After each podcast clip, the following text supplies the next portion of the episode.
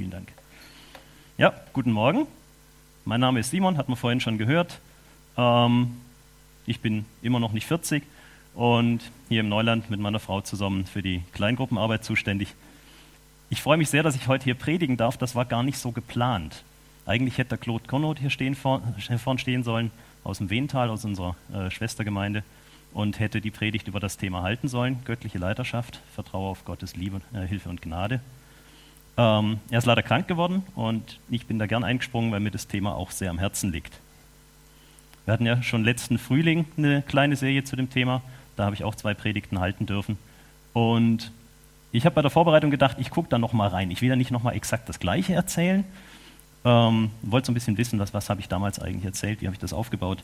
Und dabei ist mir aufgefallen, dass ich damals schon gesagt habe, wir müssen eigentlich aufhören, wegzukommen, äh, auf, aufhören, über Corona zu reden in jeder Predigt. Immer wieder eine neue Predigt, immer wieder über Corona, Corona, Corona. Ähm, das ist auf Dauer einfach nicht sehr zielführend. Ich weiß ehrlich gesagt nicht, wo ich das hinrichten muss, dass es weiterschaltet. Dankeschön. Genau. Und ich denke, das ist nach wie vor so. Ja? Äh, die Welt wird nicht mehr so wie früher. Auch wenn ein Impfstoff da ist und der hundertprozentig wirkt, die Welt ist trotzdem um eine bedrohliche Krankheit reicher. Ähm, vielleicht muss man sich jetzt tatsächlich in Zukunft nicht nur gegen Mumps, Masern, Röteln, sondern auch gegen Corona standardmäßig impfen lassen. Und es sieht auch nicht so aus, als wäre das die letzte Seuche gewesen, die äh, uns ereilt, sage ich mal. Ähm, das, was man bisher über die Entstehung von Corona weiß, deutet eigentlich eher darauf hin, dass wir uns dauerhaft auf solche Szenarien einstellen müssen. Warum dann eine Predigt über das Thema Leitung? Also wäre es dann nicht schlauer, irgendwie äh, eine Predigt zu machen über das Thema Tod, über das Thema Krisenbewältigung, keine Ahnung, Nervosität, Unsicherheit, was auch immer. Ähm, und ich denke, dass das, was wir jetzt momentan erleben, dieses Gefühl ständiger Unsicherheit, ständiger Wechsel, ähm, auch Unklarheit, oft alleingelassen sein, auch, dass das eigentlich der menschliche Normalfall ist. Also wenn wir durch die Menschheitsgeschichte schauen, durch, auch durch die äh, Kirchengeschichte schauen und auch jetzt weltweit, wenn wir äh, einen Durchschnitt anschauen, geht es den Menschen nicht so gut wie uns. Die meisten erleben genau das tagtäglich, für die ist das normal. Und ich könnte mir vorstellen, dass es auch für uns wieder normal wird. Und wenn ich schaue, was Paulus den ersten Christen in solchen und in anderen Krisen geschrieben hat, dann war es unter anderem über Leiterschaft. Leitung ist kein, kein Bonus, keine Kirsche auf der Torte, wenn alles andere läuft und die Gemeinde so halbwegs gut äh, eingenordet ist. Wenn wir sie vernachlässigen, wenn wir sie verachten, ist das ein Zeichen dafür, dass es uns zu gut geht. Und wir sehen das auf der menschlichen Seite sehr oft, dass wenn es uns schlecht geht, die Menschen sich einfach gegen äh, die herrschende demokratische Ordnung wählen und nach Führern suchen, nach Einzelpersonen, die ihnen sagen, es wird wieder so wie früher, ich mache das für euch. Das beobachten wir eigentlich durch die Bank weg in Krisen. Das ist so ein bisschen die Schattenseite, die in uns Menschen steckt. Wir wollen Führung, wir suchen Führung, wenn es uns schlecht geht. Das Dumme ist, wir suchen sie bei Menschen und nicht bei Gott. Wir wollen, dass alles gleich bleibt, wieder so wird wie früher. Wir wollen nicht die Veränderung zum Guten, wir wollen die Veränderung zurück zum Alten. Das ist eigentlich eine, eine ungute Tendenz, aber grundsätzlich die Idee von Leitung, das ist Gottes Idee. Und Gott bedeutet Veränderung, Veränderung an uns Menschen. Er selber verändert sich nicht, aber er weiß, dass wir uns verändern sollten, verändern müssen. Und er benutzt uns unheimlich gern dabei, um das vorwärts zu bringen. Timotheus im Neuen Testament war so ein Leiter, der war relativ unerfahren, war wahrscheinlich so um die 35. Eigentlich war die Idee, dass er nur temporär die Rolle von Paulus übernimmt. Das hat nicht so ganz funktioniert. Auch so eine Geschichte, wo Gott so ein bisschen ähm, dazwischen geschossen hat. Aber man merkt das an dem Brief, den der Paulus an Timotheus schreibt, am ersten Brief. Da packt er unheimlich viele kleine Ratschläge rein. Wie kann man mit der Situation umgehen? Wie kann man das machen, wenn du schwierige Leute hast? Wie gehst du das an? Und so weiter. Und an einigen Stellen streut er persönliche Ratschläge ein, was sollte Timotheus selber machen. Und ich möchte mich heute in der Predigt auf eine solche Stelle konzentrieren. Und zwar steht das im 1. Timotheusbrief Kapitel 4, Vers 14 bis 16. Vernachlässige nicht die Gnadengabe in dir, die dir verliehen wurde durch Weissagung unter Handauflegung der Ältestenschaft. Dies soll deine Sorge sein, darin sollst du leben, damit deine Fortschritte in allen Dingen offenbar seien. Habe Acht auf dich selbst und auf die Lehre, bleibe beständig dabei. Denn wenn du dies tust, wirst du sowohl dich selbst retten, als auch die, welche auf dich hören. An dieser Stelle redet Paulus von der Lehre. Und es ist vielleicht wichtig zu wissen, dass er hier nicht das Alte Testament meint, nicht Mose und die Propheten, sondern er meint die Lehre von Jesus, von der er im Brief früher schon schreibt. Und die besagt eben, dass es genau nicht ums exakte Einhalten von Geboten und von Regeln geht, dass Gott nicht mit der Checkliste dasteht und darauf wartet, dass man endlich alle Punkte rot abgehakt hat, sondern dass Gott Jesus geschickt hat. Jesus ist gestorben, Jesus ist auferstanden, Jesus hat die Sünden weggenommen, Jesus hat die Tür aufgemacht zum Kontakt zu Gott. Und jetzt kommt es darauf an für Paulus, dass der Timotheus das annimmt, dauerhaft annimmt und das als seine Lebensgrundlage nimmt und nicht eben das Checklistendenken. Wir singen das ja in der Gemeinde auch immer wieder. Allein durch Gnade stehe ich hier. Das ist ja der, der große Gegensatz im Neuen Testament. Gnade als das, was durch Jesus gekommen ist und Gesetz, das, was die Menschen vorher, ich sag mal, auch so ein bisschen missverstanden haben von, von Gottes Idee her. Mein Dreijähriger, der Philipp, der hat momentan Luft zwischen den Ohren. Und das finde ich ein recht gutes Beispiel, so als, als Veranschaulichung, wie das funktioniert mit Gott. Ja? Ich meine, klar, er ist ein Dreijähriger. Ja? Links rein, rechts raus. Äh, wenn ich was will, was er, dass er was hört, dass er mich versteht, muss ich das meistens dreimal sagen. Meistens muss ich es rufen, manchmal muss ich es brüllen. Oft auch mehr als dreimal. Ähm, das ist so ein bisschen schwierig. Das nervt. Um es mit biblischen Begriffen zu sagen, der Philipp sündigt gegen mich. Ja? Sünde ist so ein Begriff, den haben wir im Kopf und da denkt man nicht viel drüber nach. Sünde im biblischen Kontext bedeutet Zielverfehlung. Das heißt, ich habe was im Kopf, was der Philipp machen soll. Und das würde ihm kurzfristig und langfristig gut tun. Aber der Philipp will das nicht. Und das kann dann dazu führen, dass ich mich ziemlich aufreg. Und das kann dazu führen, dass ich ihn in sein Zimmer sperre und sage, Philipp, du bleibst jetzt erstmal da drin, bis du aufgehört hast mit Toben und Trotzen und dann kommst du wieder raus. Und dann passiert es ziemlich häufig, dass der Philipp vorher wieder rauskommt. Und dann kommt er zu mir mit seinen großen braunen Augen und sagt, kuscheln, Papa. Und ähm, dann merke ich einfach, er hat realisiert, es war nicht gut, was er gemacht hat. Und er möchte die Gemeinschaft mit mir wieder herstellen, um das jetzt mal hochgestochen auszudrücken. Und ich bleibe dann nicht konsequent. Ja, die, die allermeisten Zeiten äh, stecke ich ihn dann nicht zurück ins Zimmer. Dann sage ich, ja klar, komm her. Und dann kuschel ich mit ihm und freue mich, dass er wieder da ist und dass wir wieder ja, miteinander unterwegs sind. Und das gibt mir immer wieder so einen kleinen Eindruck davon, was Gott antreibt, wenn er mit uns gnädig ist. Gott ist nicht königlich distanziert gnädig. Er ist nicht der König, der einen von tausend Bauern begnadigt, die er gar nicht persönlich kennt. Ja, und der Bauer hat gesagt, Hilfe, rette mich vor der Todesstrafe. Und der König sagt, ja, ist gut. Sondern Gott ist väterlich gnädig. Der freut sich einfach wahnsinnig, wenn wir zu ihm kommen und sagen, du pass auf, ich weiß, ich habe Mist gebaut können wir wieder Freunde sein, irgendwie. Das ist die Gnade, die, die Gott uns gegenüber ähm, lebt. Und was Paulus zu Timotheus sagt, ist im Endeffekt, bleib dabei auf diese Gnade, auf Jesus zu vertrauen und darauf, dass deine Fehler dich nicht mehr von Gott trennen können, dass die Tür zu Gott immer offen bleibt, egal was du falsch machst. Bleib dabei, die Beziehung zu Jesus zu suchen. Und wenn du das machst, hat das nicht nur einen guten Effekt auf dich, dann hat das tatsächlich einen Einfluss auf alle, die du leitest. Das ist klar, wir leiten nicht alle, aber ich glaube, bei vielen von uns im Leben gibt es Situationen, wo wir Leiter sind, ohne es zu merken. Jeder Familienvater, jede Mutter leitet die Familie in irgendeiner Hinsicht. Jeder leitet sich selbst. Gerade jetzt in der Krise ist es essentiell, dass wir uns selber leiten in irgendeiner Form. Auch da machen wir immer wieder was falsch und sind darauf angewiesen, dass Gott uns gnädig ist. Aber eben, wenn wir Leitungsaufgaben haben, dann ist das im Grunde genommen der Knackpunkt. Leitung hat Auswirkungen auf andere, nicht nur auf mich selber. Leitung gibt etwas weiter von dem, was ich mache, im Guten wie im Schlechten. Und klar, jeder ist selbstverantwortlich dafür, dass er seinen Kanal zu Jesus offen hat. Diese Verantwortung kann ein Leiter seinen Geleiteten nicht abnehmen. Aber der Leiter selber ist noch mal stärker dafür verantwortlich, dass er diesen Kanal offen hält. Und daran macht sich fest, ob christliche Leiterschaft funktioniert und gut wird oder nicht. Das ist ein bisschen ein schwieriges Thema, weil wir Menschen ticken eigentlich völlig anders. Wir verstehen das nicht automatisch. Die Leiter und auch die, die geleitet werden. Wir haben immer das im Blick, was wir selber machen können sollten und was die, die wir leiten können, machen können und sollten.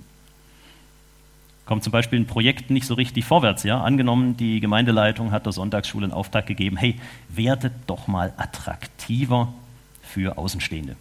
Und dann guckt man sich das nach einem Jahr an und dann ist nichts passiert. Es sind immer noch die gleichen fünf Kinder und die sind Kinder von Familien, die seit Jahrzehnten in der Gemeinde sind.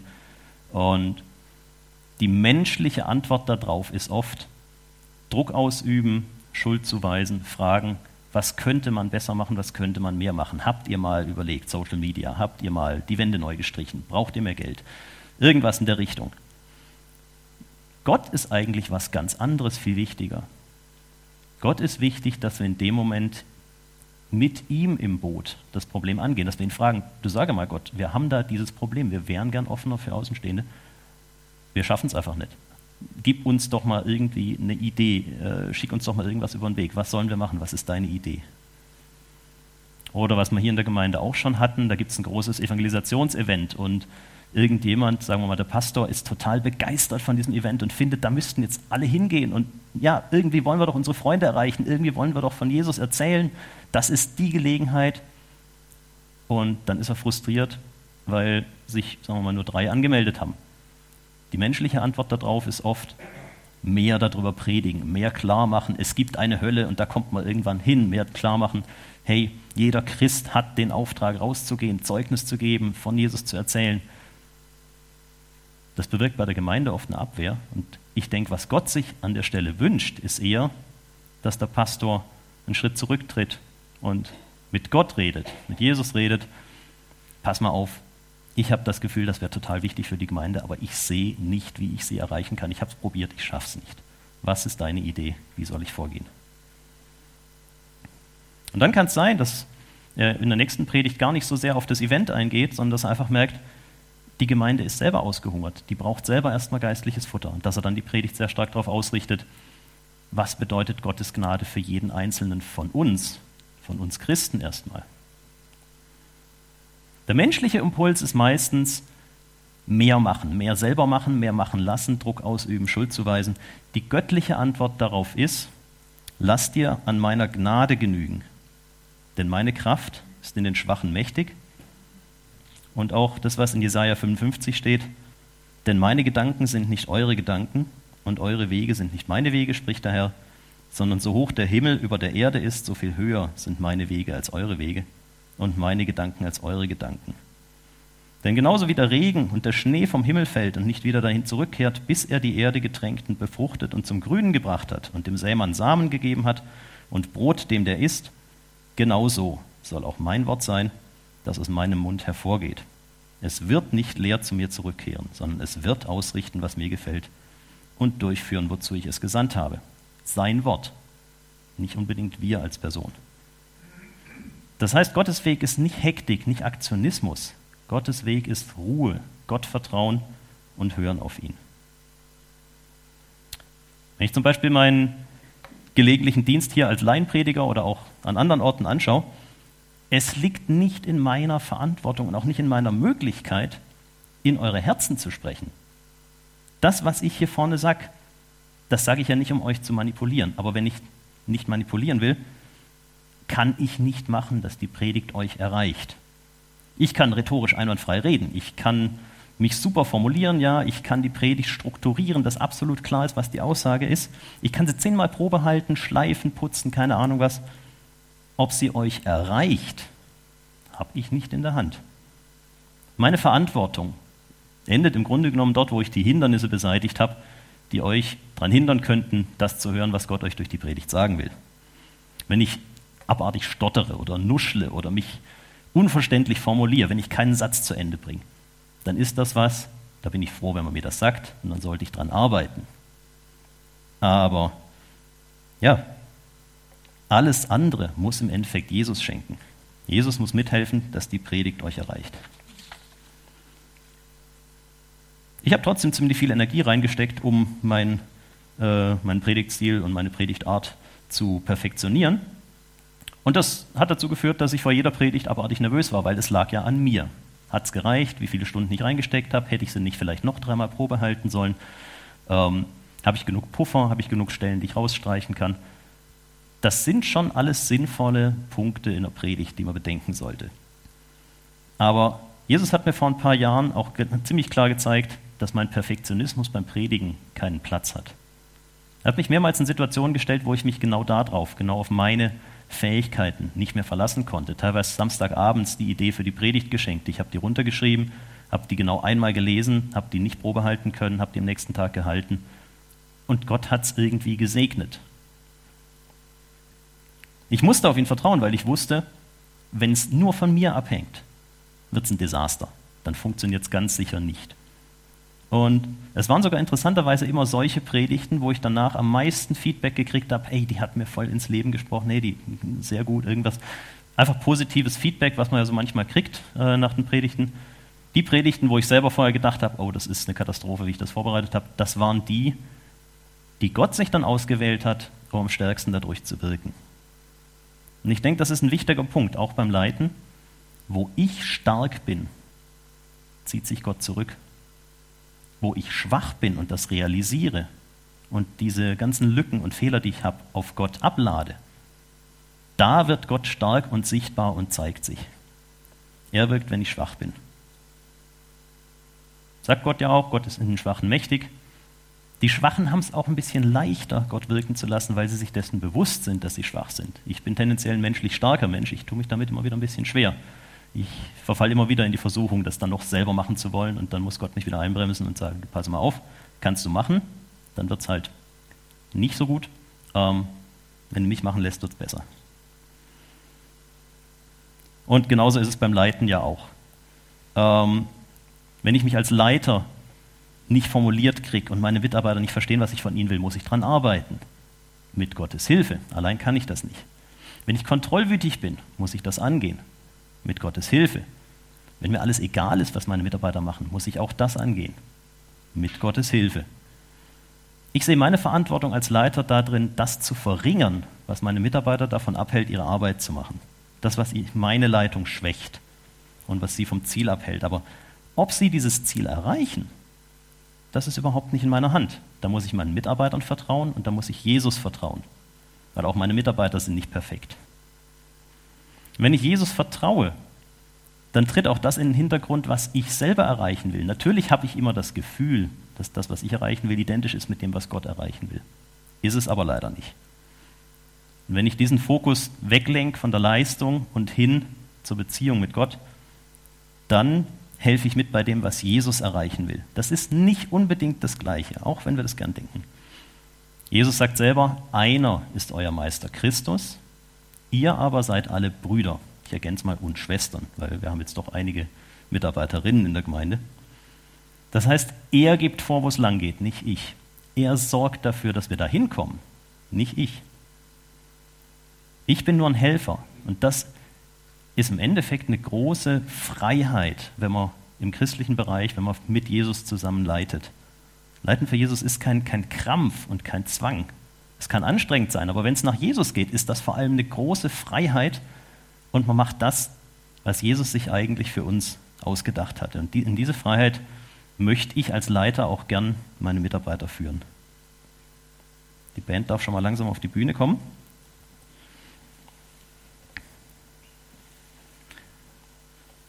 Stopp, Entschuldigung. Je mehr ich Leitungserfahrung sammle, desto mehr merke ich, überall steckt Jesus drin. Mir ist das schon immer wieder aufgefallen, wenn es um Begabungen geht, die Gott uns schenkt.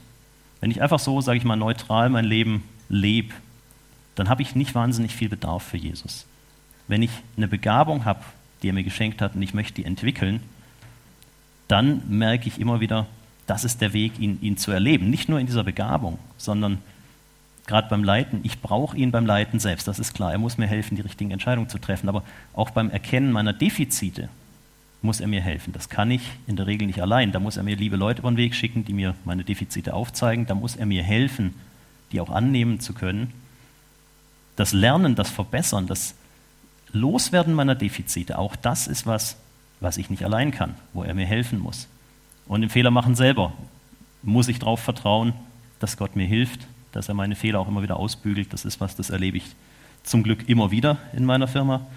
Ähm, aber das Fazit ist, nichts von diesem Ganzen, was zum Leiten dazugehört, geht ohne ihn wirklich gut. Aber alles geht mit Jesus. Er muss uns helfen und das Coole ist, er tut es auch. Wir haben letzte Woche in der Predigt vom äh, Hans Bär das Hudson-Taylor-Zitat gehört. In unseren Unternehmungen für Gott nicht ein Risiko steckt, gibt es keinen Bedarf für Vertrauen oder Glauben, je nachdem, wie man Faith äh, übersetzt. Umgekehrt heißt es aber auch, wenn in unseren Unternehmungen für Gott ein Risiko steckt und wir realisieren, dass Jesus dieses Risiko übernehmen will und wir das nicht übernehmen müssen, dann erleben wir ihn. Dann erleben wir ihn in einer nahen und realistischen und echten Art und Weise, wie ich sonst bisher nirgendwo gesehen habe. Und dann gelingt unsere Leiterschaft. Wie gesagt, ich habe das immer wieder erlebt, dass Jesus eine schwierige Situation zu meinen Gunsten umbiegt. Auch Situationen, wo ich selber schuld dran war. Weil ich einfach, sagen wir mal, mangelnde Zeitplanung hatte und bestimmte Sachen nicht berücksichtigt hatte. Und dann merke ich das und merke, hoppla, das schlägt alles über meinem Kopf zusammen. Ich kann menschlich gesehen nichts mehr dran machen, dass, dass eine Deadline, sage ich mal, ähm, überschritten wird. Und dann erlebe ich manchmal, dass genau die richtigen Sachen bei anderen Leuten, bei meinen Kollegen oder so verzögert sind und dann ist das auf einmal alles nicht mehr so dringend, manche Sachen sind nicht mehr wichtig und schwupp, funktioniert es wieder. Gott arbeitet mit uns mit. Ich erlebe auch manchmal, dass, dass er bei meinen Mitarbeitern, egal ob es in der Gemeinde oder im Job, völlig unerwartet Begeisterung oder Zustimmung für bestimmte Sachen schenkt, wo ich das überhaupt nicht erwartet hätte, aber erst dadurch wird meine Leitungsaufgabe möglich. Und das ist die, die liebevolle väterliche Gnade Gottes, die ich da drin immer wieder erlebe. Entschuldigung.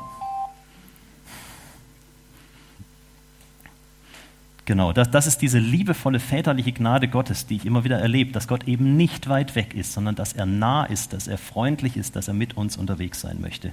Er ist mittendrin und voll dabei. Ich habe mir überlegt, wie ich die Predigt zusammenfassen kann. Und wenn ihr irgendwas mitnehmt, dann nehmt doch das mit. Als Leiter im Dienst von Jesus muss man nichts leisten und erfüllen und perfekt und richtig machen. Gott braucht dich überhaupt gar nicht, um seine Ziele zu erreichen. Der kann das wunderbar alleine, aber er schafft unheimlich gern mit dir zusammen. Alles, was du musst in dieser Zusammenarbeit, wo Jesus der Kopf ist und du der Mitarbeiter als Leiter, ist mitmachen und ihm vertrauen. Amen.